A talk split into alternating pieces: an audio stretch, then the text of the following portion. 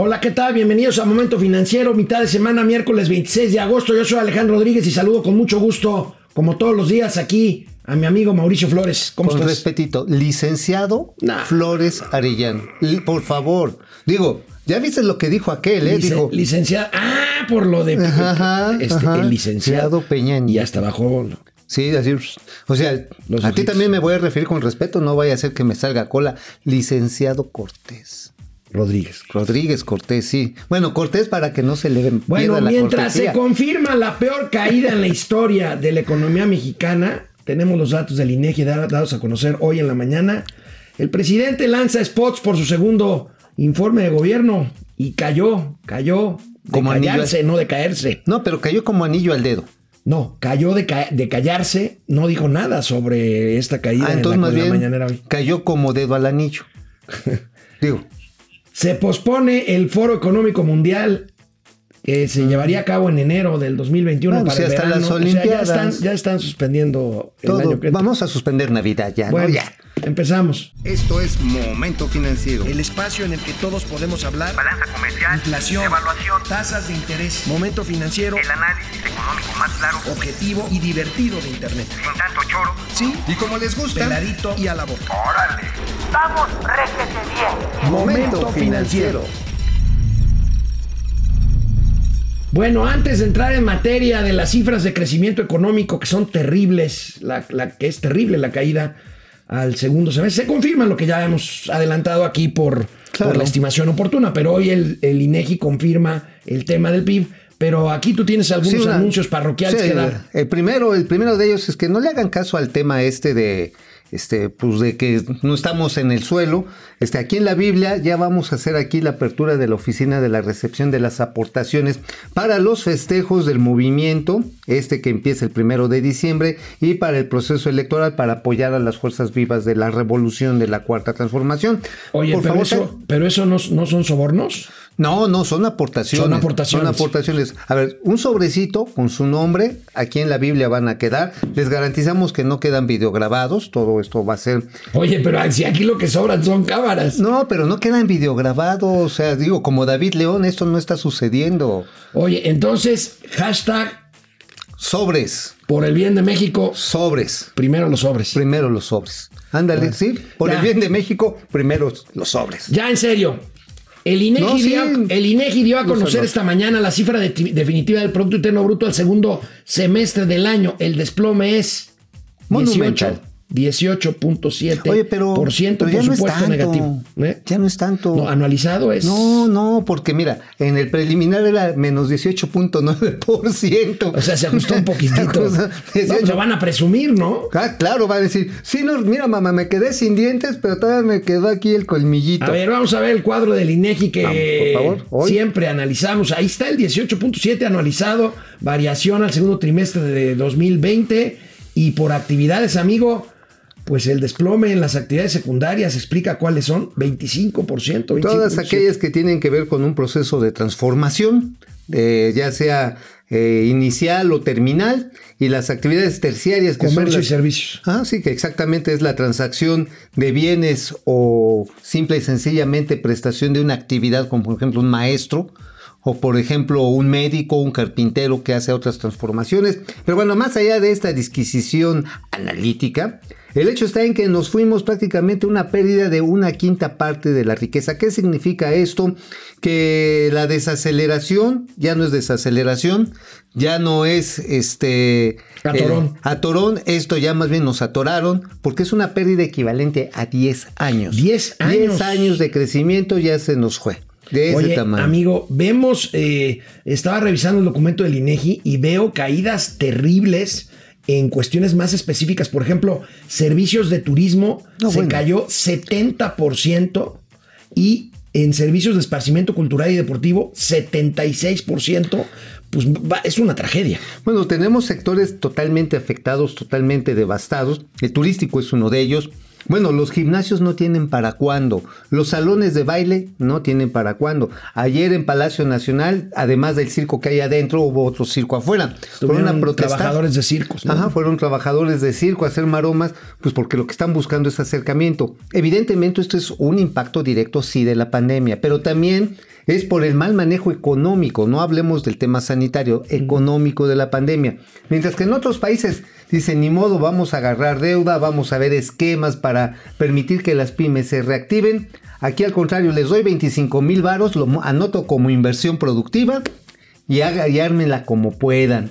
Este, y pues no nos estamos metiendo las manos, el argumento de la Secretaría de Hacienda, que tiene parte de, realidad, pero realmente están subestimando el alcance que podría tener una política proactiva. Dicen es que nos va a costar mucho la deuda.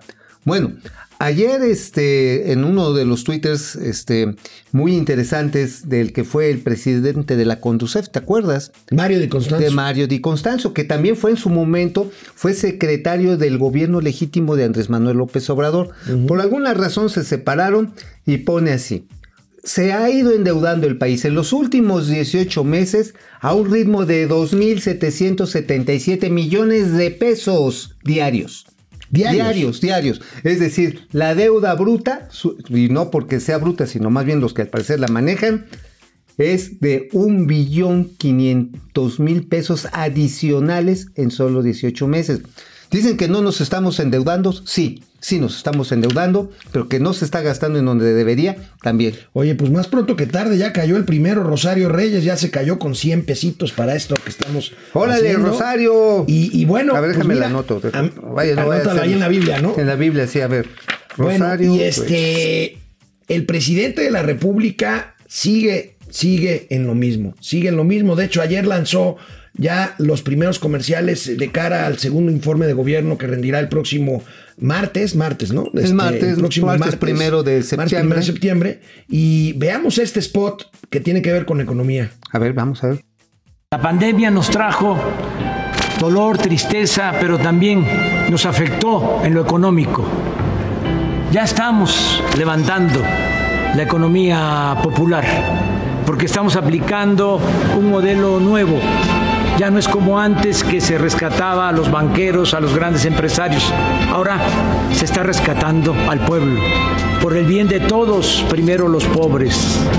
Segundo informe, Gobierno de México. Oye, ¿qué manera tiene de estar el presidente de anclado en sus recuerdos? Los banqueros, como si los banqueros... Oye, a quien ha hecho el paro al gobierno y a los mexicanos en estos momentos... Si hay un gremio que nos ha echado la mano han sido los banqueros. Ajá, ¿eh? entonces no están rescatando a los banqueros, señor presidente, neta. no lo rescataron con el Fobapro, amigo. Esa es una discusión. Ya sé que me van a aventar jitomates, pero luego les explico que pudieron sacar su dinero por el Fobaproa. Pero bueno, Canal 76 de Easy de lunes a viernes, 4 de la tarde y en Spotify regresamos a Momento Financiero. Bueno, pues parece, parece un spot más bien como de campaña, ¿no, amigo? Pues nunca ha dejado de hacerla. Digo, neta. Oigan, por cierto, hablando de campaña, ya, ya empezamos las anotaciones de la Biblia. No se nos hagan. La convocatoria ya no es oficial, es semioficial porque es un movimiento. Ya saben, aquí sus aportaciones para el bailongo del 21 las anotamos. Bueno, suponíamos que Incluso terminamos el programa un poco más tarde porque esperamos hasta el final de la conferencia de prensa mañanera porque estábamos seguros que el presidente diría algo, lo cuestionarían sobre el 18.7% de caída del PIB. Pues no. Molécula no lo preguntó? No, no, no, no, no, no, no. Cayó como momia. Lo de él, lo de él, lo de él, lo de él. Es el avión. Es el caso Lozoya. A ver, vamos a ver. A ver. Díganme, ¿en qué país del mundo se hace un negocio en donde una planta, un bien que cuesta 50 millones de dólares, se paga en 275 millones de dólares. Estamos hablando de una utilidad en una operación que se hace arriba, en la cúpula, pues de 6, 8 mil millones de pesos de ganancia. ¿Qué empresa en el mundo gana eso? En un año. Pero entonces no ya está declarando todo lo que tiene que ver No, eso por ejemplo, lo de la otra planta, él era director de Pemex. Y eso no está en la denuncia. Pero ya nosotros ya presentamos denuncia. Por eso la Fiscalía tiene que integrar todo. Oye, pues mira, yo no quiero echar la mala sal, porque luego ya ves, ahora que nos está dando el avión, no solamente el avión de este de Lozoya, porque pues está hablando como sapo, sino también Ese, del ese otro el chiste es avión. malísimo, malísimo. Sí, pero- bueno, pero poco está bien. bonito. Sí, el, el avión. El avión. Está bien, está bien. Está bien. Así. ¿No dicen que tenía un título nobiliario en Alemania? Era varón. El bien, varón. Está bien, está bien, está bien. Ya, síguele, síguele, síguele. Bueno, vamos a seguirle. La cosa está en que resulta que ya prescribió, según el abogado corporativo de AMSA, ya prescribió la acusación sobre agronitrogenados. Que es a lo que se refería ahorita A el lo que se refería, sí, es decir, este presunto sobreprecio al que se le habría pagado a Altos Hornos de México, en caso de ser delito, ya prescribió. O sea, pues, pues están persiguiendo fantasmas. Esa es la defensa que tiene Altos Hornos de México. Y además algo bien interesante. Ya es que decían que se le iba a comprar Sergio Vigil. Sí, el de acero Ajá. ICH. Sí, sí, ándale, lo que antes era Campos Hermanos se convierte de acero. Pues de acero se convirtió como, pues como de plastilina. No tiene lana para pagar. Lo cerca, lo cerca de 577 millones de dólares que necesitaría para tener apenas una porción minoritaria de las acciones de A AMSA. mí lo que me preocupa es eh, del discurso del presidente López Obrador, es este exacerbado optimismo que no se base en ninguna estrategia que pueda eh, pues respaldar que esta recuperación se va a dar rápido. Oye, pero Fíjate sí, que a ver, están, están dándole más becas. Ya hasta Dolores Padierna salió a vender este, ¿cómo? Cachitos de avión. cachitos de avión y salió a vender latas de atún y, y los de apisaco en lata. Eh, Fíjate, fíjate nada más, frijolitos, frijolitos de apisaco. Bueno, este, The Economist, la revista eh, económica de Londres, muy famosa, muy prestigiada, pronostica diferentes escenarios para diferentes países sobre el tiempo que va a llevar la recuperación. O sea, nada más, ya no digamos que la economía otra vez crezca, que llegue a los niveles previos a la pandemia. Veamos ver, este ¿qué cuadro. dice? En el caso de México, amigo, pues fíjate, ahí abajo a la derecha, No manches. o sea, mediados de 2025. O sea, para efectos prácticos, The Economist prevé que este será un sexenio perdido en México. O Ahí sea- tienen los otros países. Sí, no, pues nada más que viendo desde Corea, que es la segunda mitad del 2021, y México hasta mediados del 2025, se me hace que este gobierno pues va a tener que, pues Yamamoto, el, ¿no? El gobierno de López Obrador termina en Sí, 2024. bueno, se va a tener que Yamamoto, o sea, llamarle para que les dé una asesoría, porque Ahí- Ahí tienen. Japón Fíjense. finales del 2024. Y esto, pues básicamente porque no se están viendo lo que hemos insistido aquí: inversión, inversión. No incentivos de confianza a los Así inversionistas. Y no es solamente que rescatar, nadie está pidiendo que se les rescate. A ver, simplemente si le das facilidades de pago y dices, oye, a ver, te voy a bajar el ISR o te voy a permitir que le juegues así con el IVA a cambio de que me lo regreses en el tiempo sobre tus ventas. ¿Te imaginas cuántos hoteles se estarían animando a reabrir en la Riviera Maya? Pues sí, por ejemplo, si le hubieras echado la mano ahí con la nómina de dos o tres meses de estos cinco o seis que han pasado. Ajá. Mantendrías el mercado interno porque la gente iría a comprar a los super. Claro, pues no les darían su tarjetita esta del bienestar y pues ya no tendría votos, ¿no? Oye, Pero amigo, pues, la hablando, economía se habría salvado. hablando de inversión, hablando de inversión, fíjate que eh, hoy sale a, a la luz pública unas cifras en el periódico El Financiero. La inversión mexicana en el exterior, o sea, inversores mexicanos Que ya empiezan a invertir fuera de México, se disparó más de 300%. Veamos esta gráfica de el- nuestros amigos del financiero. Fíjate nada más, 5 mil millones de dólares. Este. eh, 28. Híjole, mano. No, pues es una cantidad notablemente Tiene que ver con lo que decíamos ayer de la inconsistencia de las cifras entre la Secretaría de Economía y el Banco de México sobre inversión extranjera directa. Porque hay otra gráfica que es la que sigue captación de inversión extranjera directa de México y ve el desplome. Claro, sí, esta ya la captación como tal, la Secretaría de Economía, ¿te acuerdas que aquí lo revelamos precisamente a finales del año pasado? Decíamos, señores, aquí hay un montón de inconsistencias numéricas. Sí, sí, sí, tú la señalaste. Ajá, que había incluso flujos que según eran en negativo cuando debían anotarse en positivo. Dices, no, señores, esto más y menos, pues resulta menos dependiendo de la relación y la proporción entre los números absolutos y los, y los imaginarios, que así le dicen a los negativos. Pero bueno, Aquí lo interesante, amigo, es que también hay una salida que dio a conocer Banco de México de la inversión extranjera en valores de gobierno. 8.740 millones de dólares dejaron de estar en valores de gobierno, es decir, CETES, CEDES, este, Bondes. bondes, documentos que son desde 28 días hasta 30 años.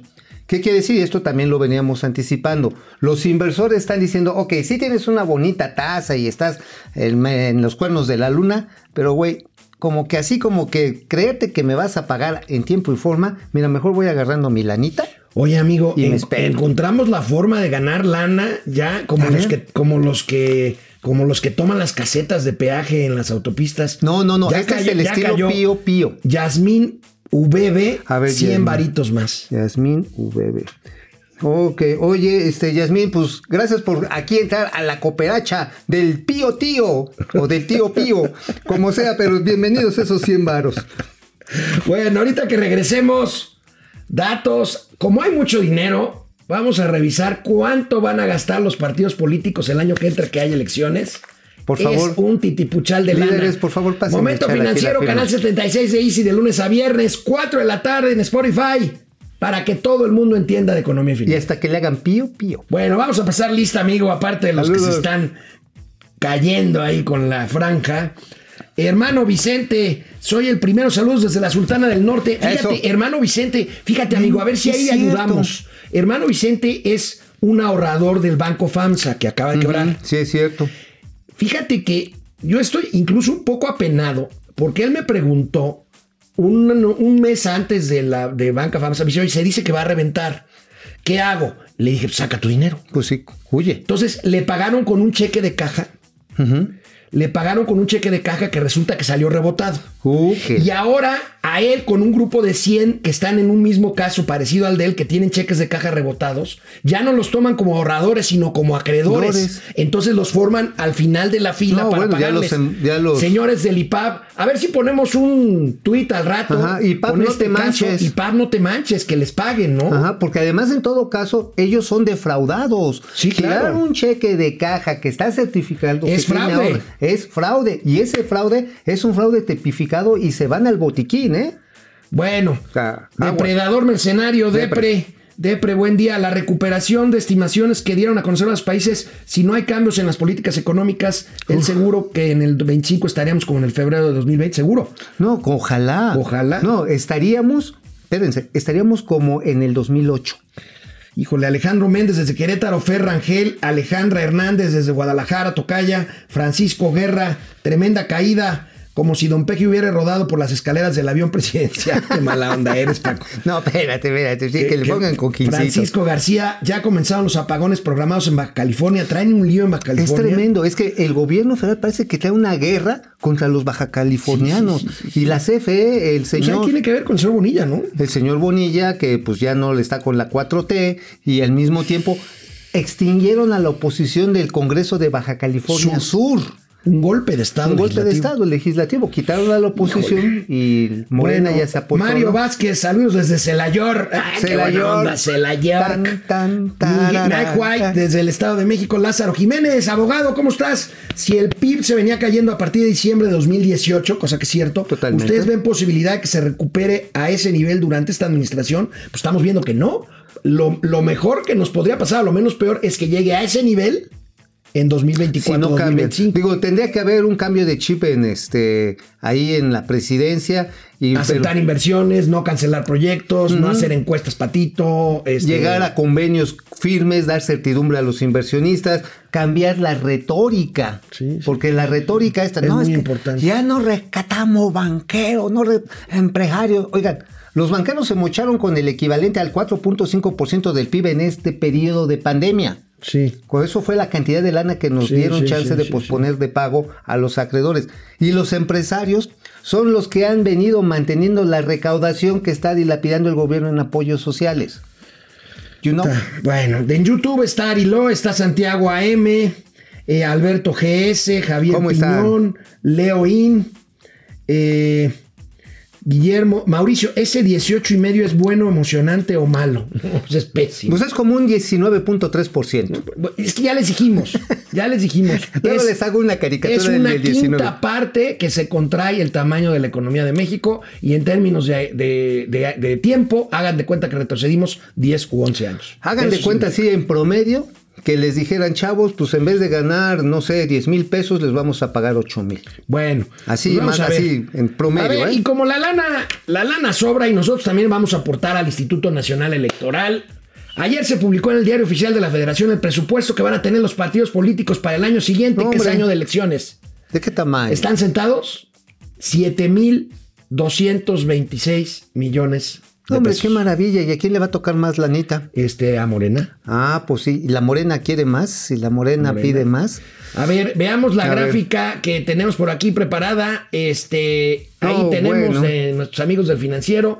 En términos reales, eh, se cae un poquito, pero no deja de ser un chorro de lana. 3.4%. Esta bolsa millonaria se repartirá entre siete partidos políticos. A ver cuáles son: Morena, Ajá. PAN, PRI, PRD, PT, Movimiento Ciudadano y Partido Verde Ecologista. O sea, Pero- morena y la chiquillería. y la chiquillería. Pero hay que ver cuántos partidos de siete que están peleando su registro les van a dar su registro porque los que logren el registro van a tener también la anita Van para a tener poder su- hacer, hacer sus campaña. campañas. Oye, pero ¿cómo van a Básicamente estamos hablando de México Libre, de Felipe Calderón, de redes sociales progresistas, de, El Bester Gordillo y por ahí otros partidos. Sí, que el de Pedro Aces, ¿no? El de Pedro Aces. Ajá, el partido. Pero ese, ese Sí, tiene es lana, un- ¿no? sí, es, pa- es- siempre han tenido lana, pero un poco más no les va a caer mal, ¿no? Pues digo, ahora, la cuestión está en que esta democracia es cara, siempre ha sido cara, Es pero no siempre ha sido cara. Transparente porque, pues ahí vimos los fajos de lana que llegaron al Senado.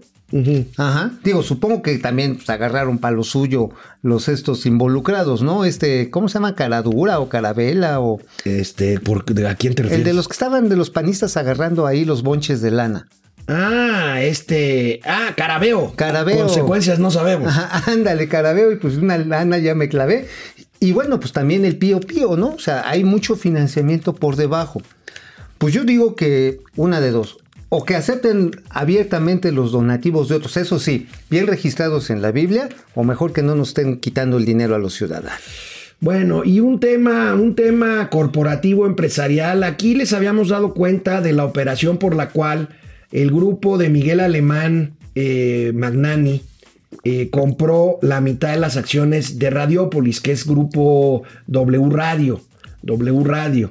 Este, ayer un grupo de personas representantes de los adquirientes eh, llegaron a las instalaciones a tomar, digamos, no digo que por la fuerza, pero sí llegaron a tomar las instalaciones de W Radio.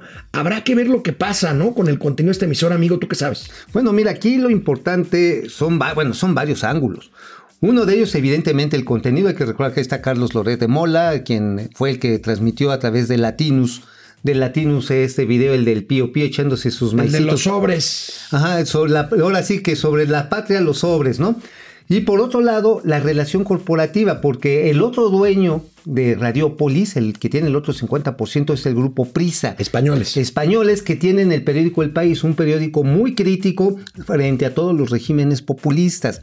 Entonces, ah, caray, ¿lo hicieron con veña o sin veña de, de este grupo Prisa que entraron a las instalaciones de una manera pues muy hostil? ¿Van a cambiar los contenidos? Vaya cosa, ¿eh? Pero ahí, ahí tenemos un comunicado, ¿no? El comunicado que anoche, ya tarde, a medianoche, dio a conocer el sistema Radiopolis, una notita de prensa ahí, en donde pues efectivamente confirman que hubo reunión de accionistas y que pues básicamente se comprometen a mantener por lo pronto los contenidos, pero eso sí cambia, cambia el director general, el director general, este, que ya no va a ser el señor Francisco Cabañas, y llega ahí, alcanza a ver el nombre, Sí, exactamente. El señor Francisco Cabañas ya queda fuera. queda fuera. Ahora, lo que sabes que es interesante también, que pues Interjet, que es otra de las empresas de la familia alemán, le debe al fisco y al gobierno mexicano algo así como 10 mil millones de pesos, ¿eh? Bueno, ese es otro tema, ese es otro tema, no, pero, pero, bueno. va junto con pegado. A ver, ¿qué ¿tú qué no harías con 10 mil millones de pesos? ¿Qué no bajarías a la, Bueno. la Cámbaro? Nos vemos mañana, seguimos platicando. Vamos, réjete bien. Momento financiero.